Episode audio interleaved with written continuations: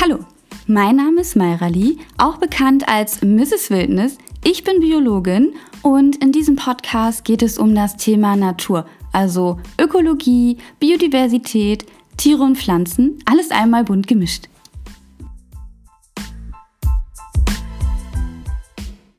In der heutigen Folge erkläre ich dir, wie du Tiere in deinem Garten, besonders im Herbst, unterstützen kannst.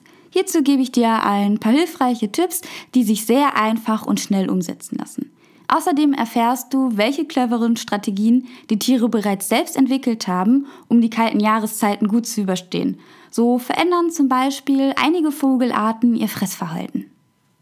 Der Herbst beginnt und das bedeutet, draußen wird es Schritt für Schritt kälter, außerdem wird es immer eher dunkel. Damit einhergehen einige Umweltveränderungen, welche hier und da für manche Tiere ein paar Herausforderungen mit sich bringen können. Heute erkläre ich dir, wie du mit ein paar einfachen Schritten diese Tiere in deinem Garten unterstützen kannst, damit sie die Zeit gut überstehen.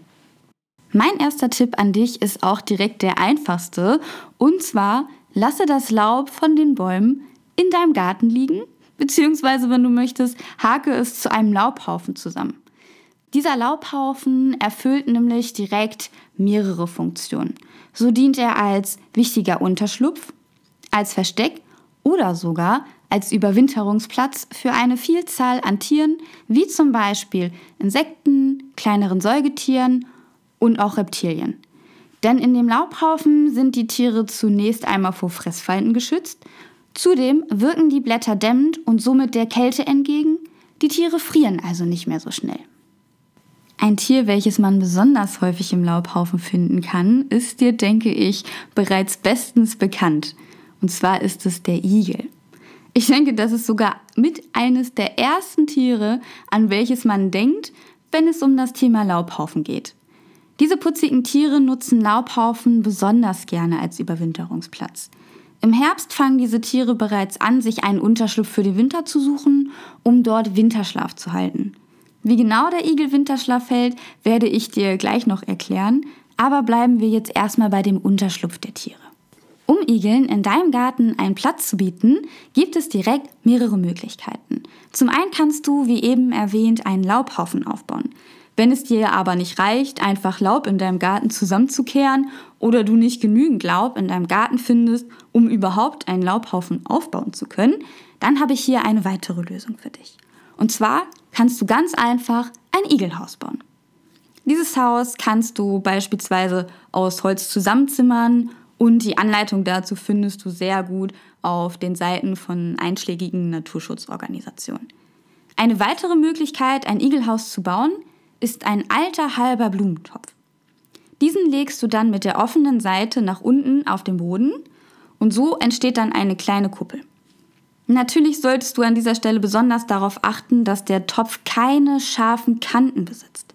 An denen könnte sich das Tier nämlich verletzen und gerade im Spätherbst oder im Winter können solche Verletzungen, sollten sie auch noch so klein sein, wirklich böse für den Igel enden.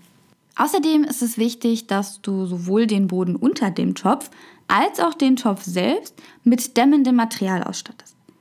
Leider benutzen auch heute noch viele Menschen als Dämmungsmaterial Heu. Ja, und ich kann das nicht so empfehlen, denn Heu zieht super schnell Feuchtigkeit und fängt dann an zu schimmeln, wodurch es dann für den Igel in seinem kleinen Haus doch relativ schnell ungemütlich wird. Und wir wissen ja auch alle, dass Feuchtigkeit, besonders in Form von Regen, im Herbst nicht selten ist. Daher ist es besser, wenn du für dein Igelhaus auch Laub zur Dämmung verwendest oder wenn du wirklich kein Laub finden kannst, geht auch Stroh. Aber Achtung, auch hier aufpassen. Sowohl das Laub als auch das Stroh solltest du vorher auf Parasiten untersuchen, damit du diese nicht aktiv mit in das Igelhaus einschleppst. Es lässt sich zwar nicht verhindern, dass vielleicht doch im Laufe der Zeit sich welche im Igelhaus einnisten oder der Igel sie sogar selbst einschleppt. Allerdings befinden sich gerade im gekauften Stroh mit nicht ganz so eindeutiger Herkunft auch mal fremdartige Parasiten und die muss man ja nicht noch unnötig in Umlauf bringen. Kommen wir jetzt einmal, wie bereits angekündigt, zurück zu dem Thema Winterschlaf. Der Igel selbst hat nämlich eine ja, ganz clevere Lösung bzw. Strategie entwickelt, um die kalten Jahreszeiten zu überstehen. Er hält Winterschlaf. Ganz wichtig an dieser Stelle, nicht zu verwechseln mit der sogenannten Winterruhe. Wo da der Unterschied ist, werde ich dir gleich noch erklären. Bleiben wir erstmal bei dem Thema Winterschlaf. Beim Winterschlaf reguliert der Igel seine Körperfunktionen auf ein Minimum. Wie kannst du dir das vorstellen?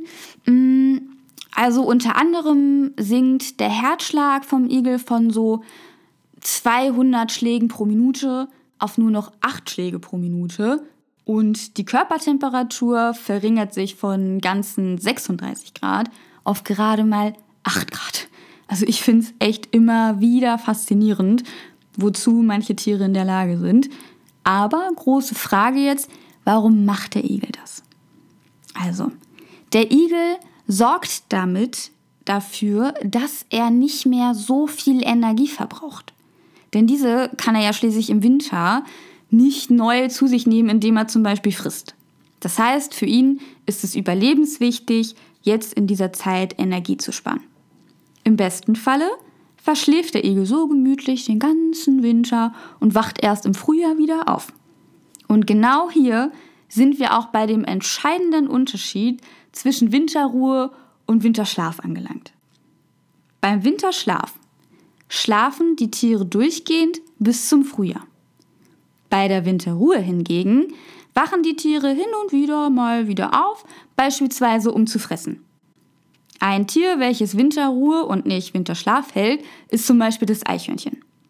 Zwar regulieren auch Eichhörnchen ihren Energieverbrauch möglichst runter und schlafen im Winter auch relativ viel, dennoch wachen sie zwischendurch auf und begeben sich beispielsweise auf Futtersuche. Würde ich übrigens auch gerne können. Erst richtig viel essen und dann schlafen. Klingt für mich wie fast die perfekte Lösung, die kalten und dunklen Zeiten zu überstehen. Ja, wären da nicht doch ein paar Nachteile, wenn man Winterschlaf hält? Also klar, als erstes verpasst man jedes Jahr ein paar Monate seines Lebens.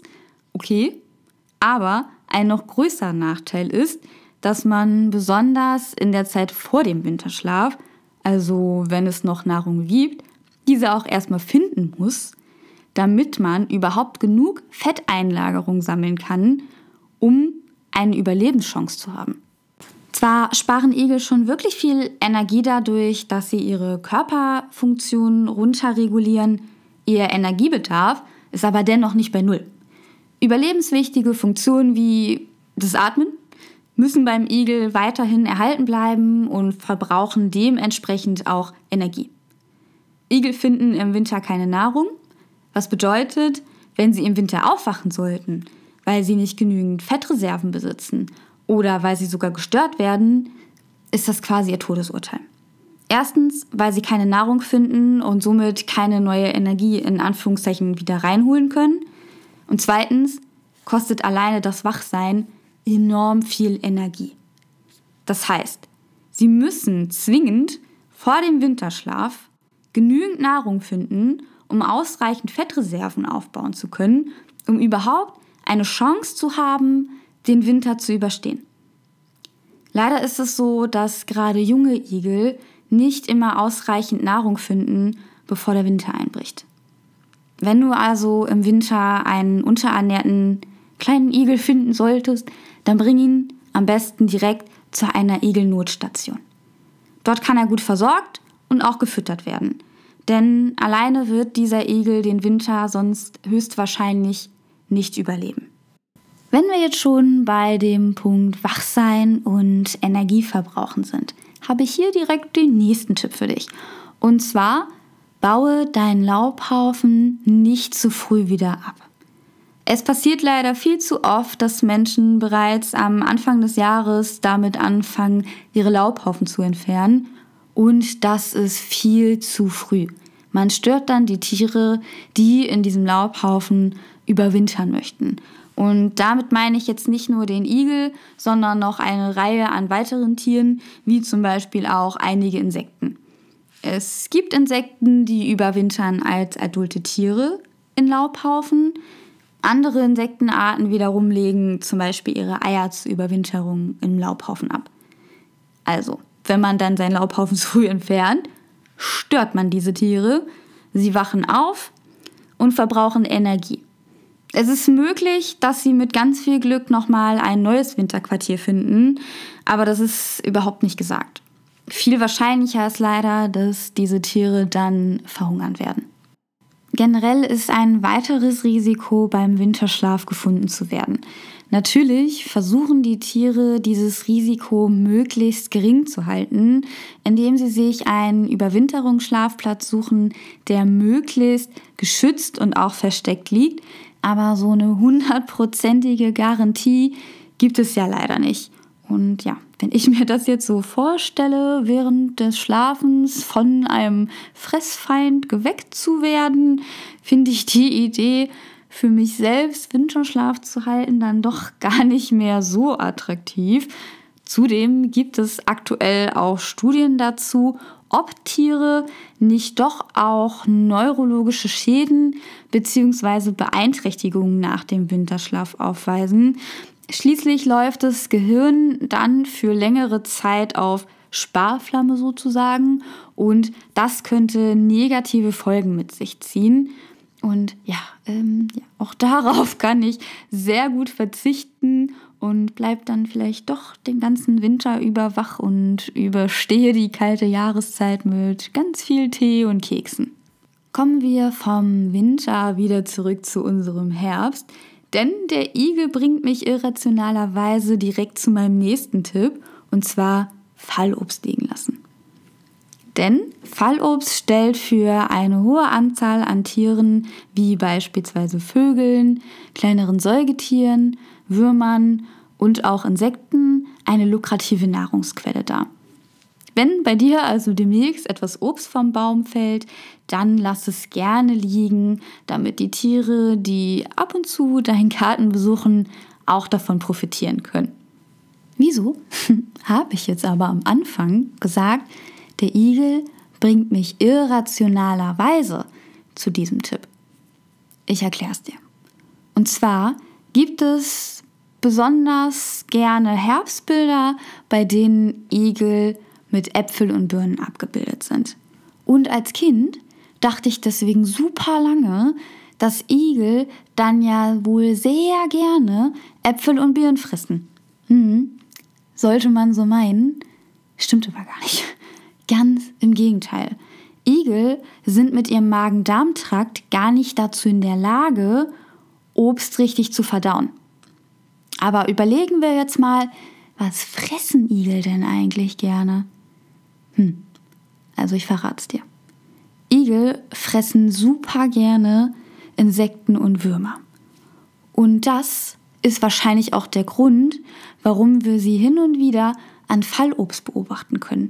Aber nicht, weil sie unbedingt zwingend jetzt den Apfel fressen wollen, sondern sie wollen vielmehr die Insekten und Würmer fressen, die sich an und in dem Fallobst befinden. Ein weiterer Tipp für deinen Garten richtet sich speziell an unsere kleinen gefiederten Freunde, die Vögel. Denn nicht alle Vogelarten fliegen im Winter in wärmere Gebiete wie den Süden, um dort zu überwintern. Nein, ein paar bleiben uns erhalten verbringen zusammen mit uns bei den kalten Temperaturen den Winter in Deutschland. Hm. Okay, aber welche Herausforderungen haben Sie? Richtig. Es gibt einige Nahrungsquellen nicht mehr, wie zum Beispiel Insekten. Dem kannst du Abhilfe schaffen, indem du Vogelfutter anbietest. Das kannst du zum Beispiel in einem Vogelfutterhäuschen tun. Allerdings könnte es da auch sein, dass sich auch das ein oder andere Eichhörnchen dort mal bedient, was im Grunde ja auch überhaupt nicht schlimm ist. Aber es könnte dann schon sein, dass für kleinere Vögel nichts mehr übrig bleibt, sobald ein gefräßiges Eichhörnchen dieses Haus einmal entdeckt hat. Man kann aber auch ganz einfach Vogelfutteraufhänger selbst machen, was übrigens auch eine sehr coole Beschäftigung für Kinder ist. Falls du hierfür eine Anleitung brauchst, kannst du das zum Beispiel bei meinem Instagram-Profil nachsehen. Da heiße ich auch Mrs. Wildnis, also mrs.wildnis. Und dort habe ich mal ein Video hochgeladen, wie du ganz einfach und schnell Vogelfutteranhänger selbst machen kannst. Was du nämlich nicht machen solltest, ist diese sehr berühmten Meisenknödel aufhängen. Die Tiere können sich an den kleinen Maschen der Plastikvernetzung, die meistens da drum herum gesponnen wurde, verletzen oder sie bleiben daran hängen und können sich selbst nicht mehr befreien und im Endeffekt verhungern sie dann, was natürlich nicht Sinn und Zweck von diesen Teilen sein sollte.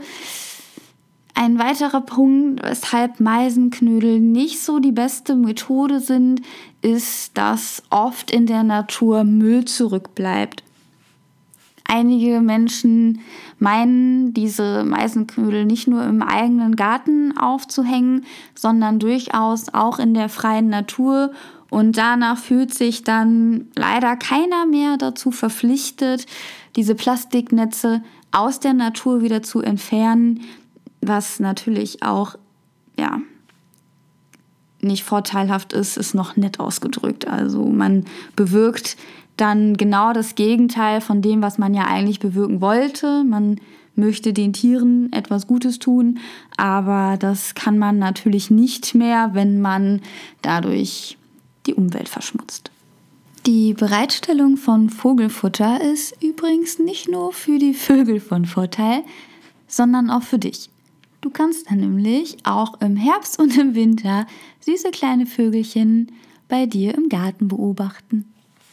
Natürlich haben auch einige Vogelarten ihrerseits sehr gute Strategien entwickelt, um in Deutschland die Spätherbst- und Wintermonate zu überleben.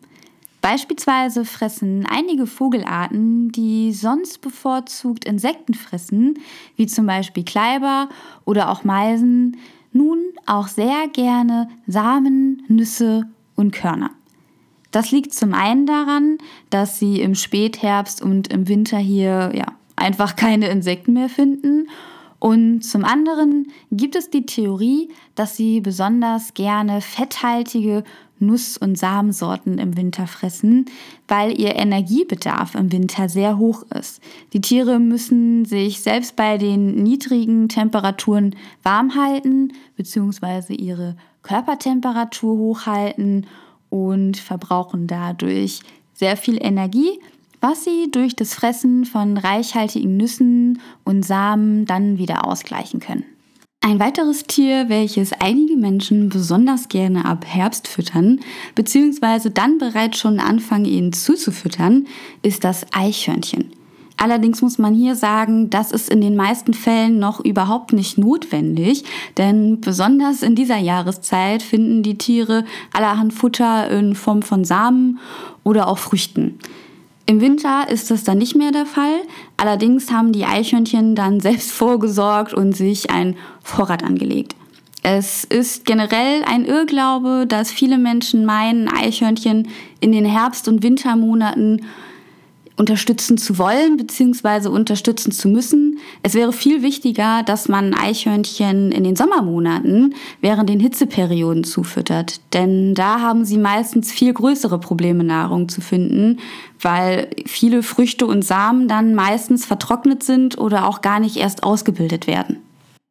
Im Herbst wird es immer kälter und daher fangen nicht nur wir Menschen an, uns in unsere warmen Wohnungen zurückzuziehen, sondern auch die Tiere fangen an, sich geeignete Plätze zu suchen, um sich vor der Kälte zu schützen.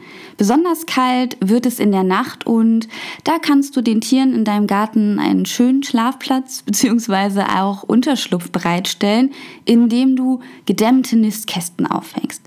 Diese eignen sich hervorragend als Schlafplatz für viele unterschiedliche Tierarten. Pff, als Beispiel könnte da man den Vögel, ganz klar, Eichhörnchen und auch Siebenschläfer nutzen sowas auch besonders gerne, um entweder sich auch am Tag in diesen gedämmten Nistkästen aufzuhalten, aber eben auch, um da nachts zu schlafen. Beim Aufhängen dieser Nistkästen solltest du darauf achten, einen geschützten Ort aufzusuchen. Also am besten einen Platz, der windgeschützt ist, aber auch nicht direkt in der Sonne steht und vor allem auch hoch genug ist, damit Fressfeinde wie zum Beispiel Katzen nicht so einfach da herankommen können. Bei meinem nächsten Tipp geht es um die Pflanzenwelt beziehungsweise darum, nicht zu früh damit anzufangen, etwas zu entfernen oder genauer gesagt zu beschneiden. Denn mein nächster Hinweis für dich ist, lass deinen Efeu blühen, bevor du ihn beschneidest. Ganz wichtig. Efeu blüht erst später im Jahr also ab September und dann bis in den November hinein oder wenn das Wetter mild ist, auch noch bis Anfang Dezember. Somit blüht Efeu also zu einem Zeitpunkt, wo die meisten anderen Blütenpflanzen nicht mehr blühen und dementsprechend auch kaum noch Nahrungsquellen für bestimmte Insektenarten zur Verfügung stehen. Speziell für nektartrinkende Insekten wie beispielsweise Wespen, Bienen und auch Schmetterlinge stellt Efeu also eine wichtige Nahrungsressource dar. An dieser Stelle auch kleine Anmerkung am Rande. Allgemein ist es wesentlich, dass ein kontinuierliches Blütenangebot von Frühling bis Spätherbst zur Verfügung steht und eben nicht nur im Frühling. Speziell, wenn man Insekten in seinem Garten beobachten möchte, sollte man darauf achten, nicht nur Frühblüher anzupflanzen oder auch im Sommer seinen Garten mit ganz vielen tollen Blütenpflanzen zu bestücken, sondern auch Pflanzen anpflanzen, die etwas später im Jahr noch blühen. Eine Efeuhecke im Garten ist auch ein guter Überwinterungsplatz für viele Insekten und gerade für Schmetterlingsarten, welche bei uns in Deutschland als adulte Tiere überwintern, sind Efeuhecken ein wichtiger Unterschlupf, um sich vor Fressfeinden zu schützen. So überwintert zum Beispiel der Zitronenfalter als adultes Tier bei uns in Deutschland und dadurch, dass er quasi sein eigenes kleines, in Anführungszeichen, Frostschutzmittel besitzt, muss er sich nicht zwingend einen Warmplatz suchen, um zu überwintern. Dennoch braucht er einen Unterschlupf, um sich vor Fressfeinden zu schützen. Denn ja, wie man sich vorstellen kann, würde er sich jetzt einfach offen präsentieren und irgendwo hinsetzen, würde es nicht lange dauern, bis beispielsweise ein Vogel vorbeikommt und den Zitronenfalter dann frisst oder zumindest mal anknabbert. Das heißt, auch für Insekten, die nicht zwingend einen warmen Platz brauchen, sind so Strukturen wie Efeuhecken im Garten schon sehr wichtig, um sich schützen zu können. Falls du übrigens mehr zu diesem Thema wissen möchtest oder allgemein, welche Strategien Schmetterlinge im Winter haben, um zu überleben, dann hör dir doch gerne die zweite Folge von diesem Podcast an. Die heißt Schmetterlinge im Winter und da erkläre ich dann noch ein bisschen mehr zu dieser Thematik. Auch wertvoll für Insekten sind alte Pflanzenstängel und hohle Äste.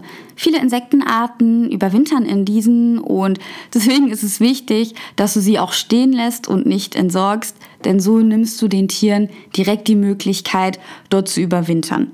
Und wie bei dem Laubhaufenfüllen auch, entsorge die Pflanzenstängel und Äste nicht zu früh, denn im Prinzip entsorgst du dann die Insekten mit und das ist ja nicht Sinn der Sache, also für dich wieder super einfach. Stängel einfach stehen lassen und die Tiere können dann dort selbst einen Platz zum Überwintern finden. Zusammenfassend möchte ich dir zum Schluss dieser Folge noch Folgendes mit auf den Weg geben.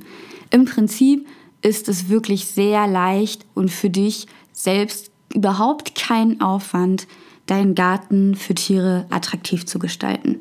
Ganz im Gegenteil. Viele Menschen räumen ihren Garten im Prinzip viel zu häufig auf.